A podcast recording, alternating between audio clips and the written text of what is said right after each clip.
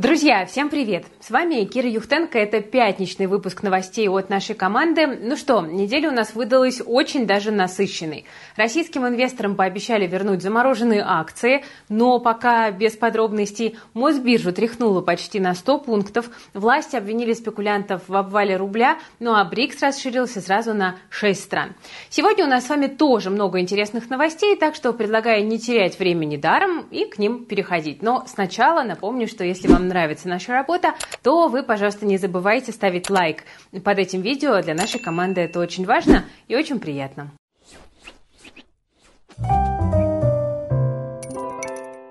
Начнем мы, друзья, сегодня нестандартно, с хорошей новости. А хорошая она для тех, кто всегда мечтал иметь возможность выйти вечером на свой балкон с кружечкой горячего напитка и насладиться северным сиянием. Ну, или для тех, кто просто любит мороз и красивые северные пейзажи. Я уверена, что таких людей немало.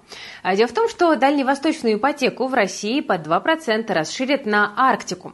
Владимир Путин поручил Кабмину сделать это до 1 ноября. Программа затронет покупку первого жилья и будет действовать до 2030 года. В Дом РФ ожидают, что за это время предложением могут воспользоваться больше 30 тысяч молодых семей. Глава госкомпании Виталий Мутко заявил, что благодаря дальневосточной ипотеке в регионе начали строить в два раза больше. Власти надеются, что после запуска новой программы то же самое произойдет и в арктической зоне тоже.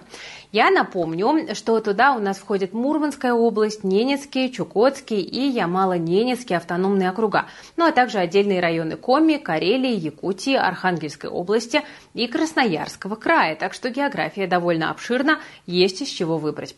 Общая площадь арктической зоны просто невероятная, это 5 миллионов квадратных километров, ну для сравнения это половина всей Европы, а вот проживают на этих необъятных просторах всего лишь 2,5 миллиона человек. Но, правда, Правда, в последнее время крайний север вызывает все больше интереса, по крайней мере, среди туристов. Как насчет для жизни, не знаю. Кто у нас с севера, напишите в комментариях. Но в целом арктическая ипотека может даже стать неплохой идеей для инвестиций. Покупаете квартиру где-нибудь на берегу Баренцева моря и сдаете ее любителям необычного отдыха, которые приезжают посмотреть на китов или полюбоваться тем же северным сиянием.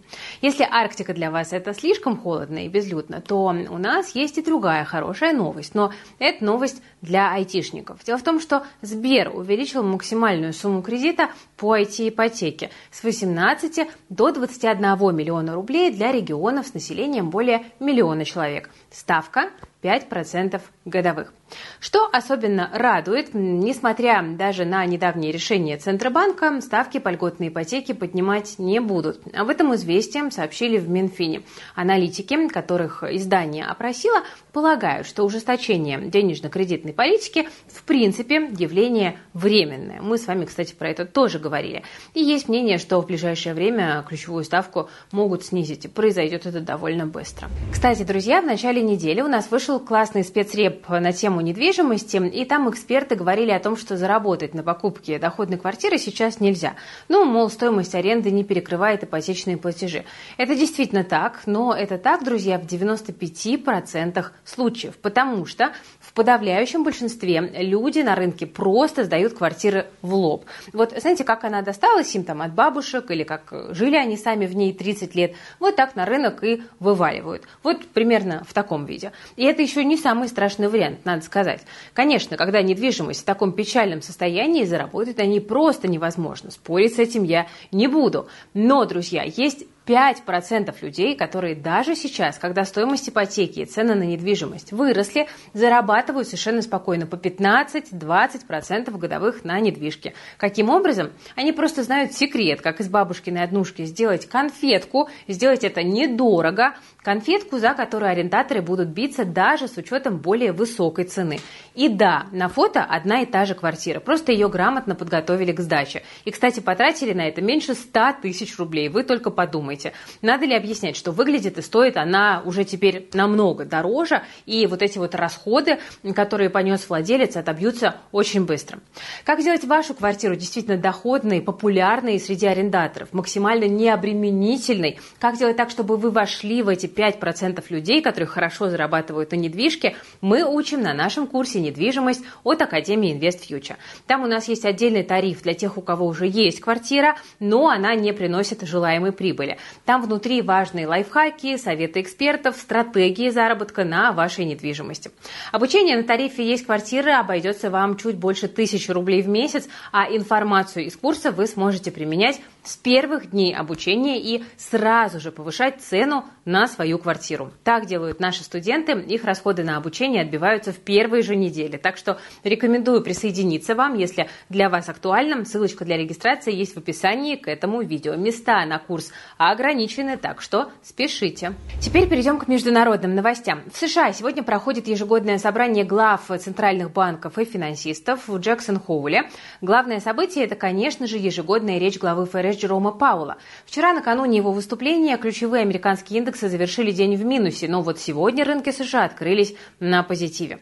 ФРС намерена удерживать ставки на ограничительном уровне и делать это до тех пор, пока инфляция не будет устойчиво снижаться до 2%. Об этом сегодня заявил Паул. При этом низкая безработица остается поводом для Федеральной резервной системы действовать более агрессивно. Но пока регулятор будет вести себя осторожно. Экономика от ужесточения ДКП не замедляется, как это ожидалось, и следующее решение по ключевой ставке Федеральная резервная система примет на основе уже актуальных данных. Ну, в общем, будет действовать по ситуации. Ближайшее заседание регулятора состоится 19-20 сентября. Держите руку на пульсе и мы тоже, конечно же, будем. Скорее всего, ставка повисит какое-то время на сегодняшнем высоком уровне, но как только появятся сигналы, что регулятор готов к снижению, то ситуация на рынке изменится. Ну, например, спрос на трежерис наверняка резко возрастет. И вот тот, кто успеет купить их прямо перед разворотом ФРС, к смягчению будет самым главным счастливчиком и самым богатым на рынке, потому что уже сейчас доходность на максимуме за 10 лет. При этом акции, вероятно, ждет коррекция, потому что деньги утекут в облигации. Кроме того, хотя ФРС и открещивается от рецессии, но она того и гляди нанесет сильнейший удар по бизнесу из-за недавнего резкого роста ставок. Ну вот, например, аналитики JP Morgan ставят на падение фондового рынка США до конца 2023 года, и они такие не одни. В Поднебесной у фондового рынка свои проблемы и свои решения. Сегодня китайский регулятор должен был встретиться с представителями крупнейших мировых компаний, которые управляют активами. И среди них – Fidelity International и Goldman Sachs. Об этом накануне сообщило агентство Bloomberg. И издание отмечает, что это буквально-таки последняя попытка китайских властей укрепить доверие к местному рынку на фоне рекордного оттока иностранного капитала. Результаты встречи пока неизвестны, но очевидно, что там пытались как-то рынок прорекламировать. Ну, вообще, в стабильные времена Китай всегда вертел носом при попытках западных фондов зайти на рынок, а теперь наоборот, буквально таких зазывает, как э, торговец на базаре. Выглядит, конечно, довольно иронично. Ну ладно, посмотрели, что там у них на рынках, теперь посмотрим, что у нас. Доллар к концу недели снова подорожал до 95 рублей, евро в моменте поднялся до 103. Аналитики считают, что экспортеры накопили достаточный объем рублей для выплаты налогов и теперь начинают меньше валюту продавать. Будет ли российская валюта когда-нибудь вообще укрепляться? Будет, но вряд ли намного. Так как главный экономист Веба Андрей Клепач сегодня спрогнозировал, что в ближайшие годы мы с вами увидим курс 85-90 рублей за доллар. Он отметил, что если бы вся заработанная валюта оставалась в России, то доллар стоил бы 70-80 рублей. Но, как я уже вам рассказывала, власти пока решили не ужесточать валютный контроль. Ну и, в общем, такие цифры мы вряд ли скоро увидим. Кстати, на следующей неделе мы планируем сделать подробный прогноз по курсу доллара э, на ближайшие месяцы, так что не пропустите, пожалуйста, будет, э, безусловно, интересно. А тем временем индекс московской биржи у нас сегодня дрейфует в боковике вблизи отметки в 3150 пунктов. В лидерах роста к 7 часам вечера были ММК, ВТБ, Московский кредитный банк, АФК-система и Global Транс. Помните, кстати, э, я вам рассказывала недавно, как инвесторы перепутали Global Trans с Global Track в третьем эшелоне. И бумаги вот этого самого Global Track резко взлетели. Сегодня они снова стреляют на 9 с лишним процентов, а рост за месяц уже больше 300 процентов. Э, понимаю, что у многих, глядя на такие цифры, тоже появляется желание залететь, но дело это весьма рискованное. Поэтому мы тут решили для вас разобрать все плюсы и минусы этой идеи в нашем телеграм-канале Ивстокс. Просто заходите и просвещайтесь. Пост будет у нас там в закрепе. Вот этот самый Global Track мы для вас расковыряли. В первом эшелоне сегодня все довольно спокойно. С утра неплохо подрастал Новотек. Сегодня Совет директоров компании рекомендовал выплатить эм, дивиденды за первое полугодие по 34,5 рубля на акцию. Это выше ожиданий и консенсус прогноза Интерфакса. Реестр на получение дивидендов закрывается 9 октября. Во втором эшелоне сегодня отчиталась эм, группа М-Видео Эльдорадо. Ну, получилось, надо сказать, довольно-таки грустно, потому что выручка М-Видео в первом полугодии упала на 18%. Это все из-за снижения продаж относительно высокой базы прошлого года. Чистый убыток составил более 4,5 а, миллиардов по компании. Ну и компания объясняет это ростом финансовых расходов и расходов на амортизацию. Инвесторов отчет М-Видео предсказуемо расстроил. К вечеру акции падали на 4%. Тем временем наметились проблемы у российских эмитентов за рубежом. Русагра, Окей и Озон не могут начать торги в Казахстане. Об этом сообщили ведомости. А причина в том, что у компании так и не получается найти себе маркетмейкера на станинской бирже э, AIX. Кто не в курсе, э, маркетмейкеры это кто? Это такие профессиональные участники рынка, которые берут на себя обязательства поддерживать спрос, предложение, объем торгов и цены на финальные инструменты. Только за счет их существования на бирже инвестор может купить или продать те или иные ценные бумаги. Да, без маркетмейкеров никуда. Их роль могли бы сыграть э, казахские брокеры, но у них нет навыков работы с российскими ценными бумагами, а аппетит к ним довольно-таки умеренный. Конечно, есть наши брокеры, которые допущены до торгов на бирже в Астане, а еще есть гонконгские, китайские, даже чешские, но предметного интереса у них пока как будто бы нет. Тут есть две проблемы. Первая – это объемы торгов. Вот в июле на бирже AIX наторговали на 24,5 миллиона долларов. Еще раз, миллионов. Это очень мало. На Мосбирже в июле наторговали на 55 миллиардов долларов. На СПБ бирже на 3,5 миллиарда. Да? То есть просто сравните. Это очень маленькая площадка.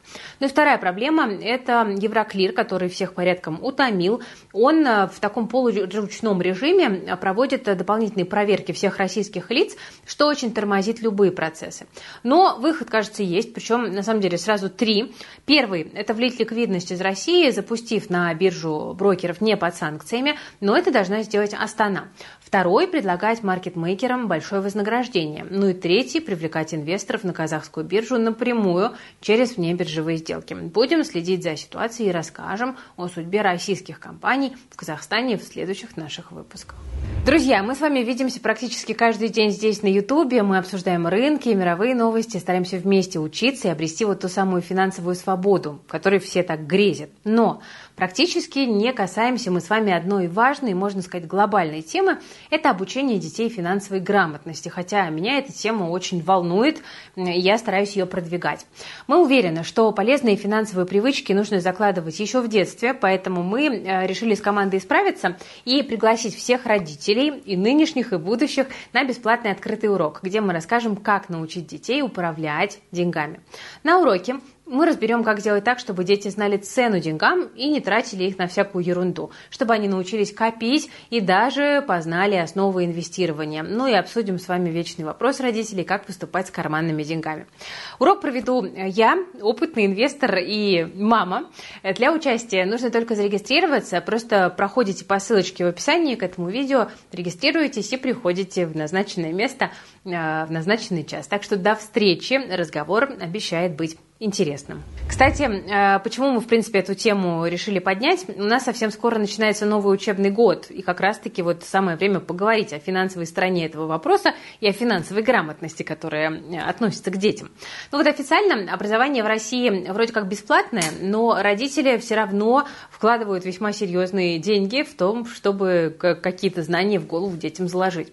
Тут эксперты Высшей школы экономики подсчитали, что в прошлом учебном году российские семьи потратили более 2 триллионов миллионов рублей на дополнительное обучение для детей. При этом государство выделило на образование 4,5 триллиона рублей. То есть родителям пришлось подкинуть почти половину от этих денег. 261 миллиард ушел на репетиторов, еще 170 на дополнительные занятия в основных учебных заведениях и почти 400 на кружки и разнообразные секции. Тут возникает резонный вопрос, а почему родители так много тратят на дополнительное образование для своих детей? Ну, по идее, это все должна как бы давать школа, да, которая у нас а, бесплатная. Но если спрос столь высок, значит и качество обучения а, там многих родителей не устраивает, ну или, по крайней мере, может быть, они страдают неким перфекционизмом. Ну вот, например, мои близкие друзья э, недавно делились личной болью по поводу подготовки ребенка к сдаче ЕГЭ. Они рассказали, что в их школе упор в основном делается на зубрежку материала и решение задач по шаблону. На понимании сути предмета акцента как такового нет.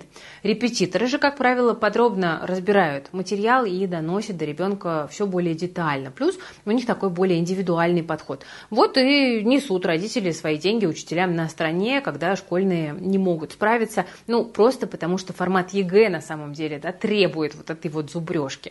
Ну, это, в общем-то, вечная дискуссия, ЕГЭ это хорошо или плохо. Но, кстати, у семей сейчас высокие расходы не только на самообразование, но и на сопутствующие товары. В исследовании Высшей школы экономики указано, что 635 миллиардов рублей родители потратили на канцтовары, учебники, спорт, инвентарь и так далее. В этом году собрать ребенка в школу стало практически на треть дороже, чем в предыдущем. Задумайтесь. По данным ВТИОМ, в среднем это обойдется в 43 3 тысячи рублей. На одну школьную одежду уйдет примерно 20 тысяч. Тратят россияне много не только на образование, но и, к сожалению, на мошенников. За первое полугодие они похитили у граждан более 8 миллиардов рублей. Вот это больно. Ведомости пишут, что это на треть больше, чем за тот же период прошлого года, причем миллиард триста миллионов угнали через систему быстрых платежей. Вернуть удалось максимум 10% от всех средств. По данным Банка России, самым распространенным методом э, мошенников остается именно социальная инженерия. Людей обзванивают, пишут им и выводят на какие-то эмоции, часто запугивают. Это вынуждает людей переводить свои кровные деньги. Во втором квартале количество э, звонков от вот таких вот телефонных мошенников увеличилось в два с половиной раза. При этом э, дело тут совсем не в системе быстрых платежей. Как вы понимаете, это просто инструмент. Не было бы этой системы, ну, просто заставляли бы переводить какими-то другими а, способами. Я думаю, что наши зрители, э, люди финансово подкованные, да, грамотные, знают, как не попасться на удочку мошенников. Но если среди ваших близких есть пожилые люди или, наоборот, молодежь неопытная, можно еще раз напомнить им вот такие вот максимально простые правило. Банк никогда не будет просить личные данные и запрашивать перевод денег куда-либо. Если вам позвонили, если вам представились сотрудником банка, то лучше сразу просто положить трубку, самому позвонить в банк по номеру с официального сайта, чтобы уточнить, в чем причина звонка. А, и банки, как правило, тут прямо просят сообщить номер мошенников и вносят их в черный список, поэтому перезванивать хорошо, даже если вы понимаете, что это мошенники. Ну и нужно стараться никогда не оставлять свои банковские данные, стопроцентную гарантию защиты. Все это не даст, понятное дело, но в большинстве случаев от кражи сбережений спасет. Ну и еще напомню, что мошенники в последнее время очень любят эм, притворяться крупными блогерами и от их имени тоже делать какие-то предложения по заработку, в том числе от меня тоже создаются клоны моих страниц в Телеграме, э, в социальной сети с картинками, там ник отличается буквально на одну букву. Вот на этой неделе они снова активизировались, так что будьте, пожалуйста, внимательны. Это не я, наша команда никогда не пишет никому э, и не предлагает куда-то вложить деньги. Да, у нас есть образовательные продукты, мы можем про них рассказывать, но вот вложить деньги мы никогда не попросим. Если просят, это мошенники. Если просят от имени других блогеров, то это тоже мошенники с огромной долей вероятности. Ну или блогеры, сами недобросовестные люди. Не ведитесь. Кстати, навыки ловкости и гибкости продемонстрировала и криптовалютная биржа Binance. С момента ввода санкций к площадке много вопросов со стороны западных регуляторов. Биржа продолжает работать в России, и за это ей грозят проблема. Но Binance тут проявила чудеса сообразительности и нашла выход. Из списка платежных систем в разделе P2P торговли вдруг взяли да и пропали подсанкционные Сбер и Тинькофф.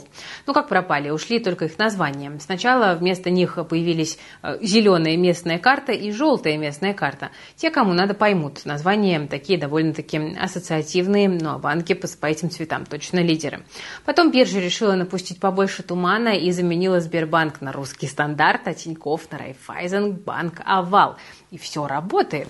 Вывод и перевод средств все так же доступен.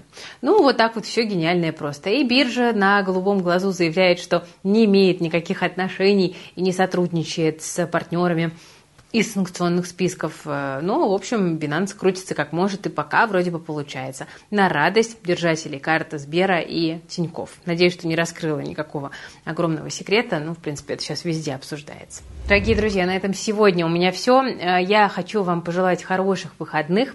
Напомнить, что все полезные ссылочки, в том числе на наш открытый урок по детской финансовой грамотности, на наш курс по недвижимости, на телеграм-канал Ивстокс с разбором Global Track, все есть в описании к этому видео. Переходите, пользуйтесь на здоровье. На выходных, пожалуйста, отдохните. В понедельник встретимся в следующем выпуске новостей. С вами была Кира Юхтенко. Вы смотрели Invest Future. Берегите себя, своих близких и свои деньги, пожалуйста.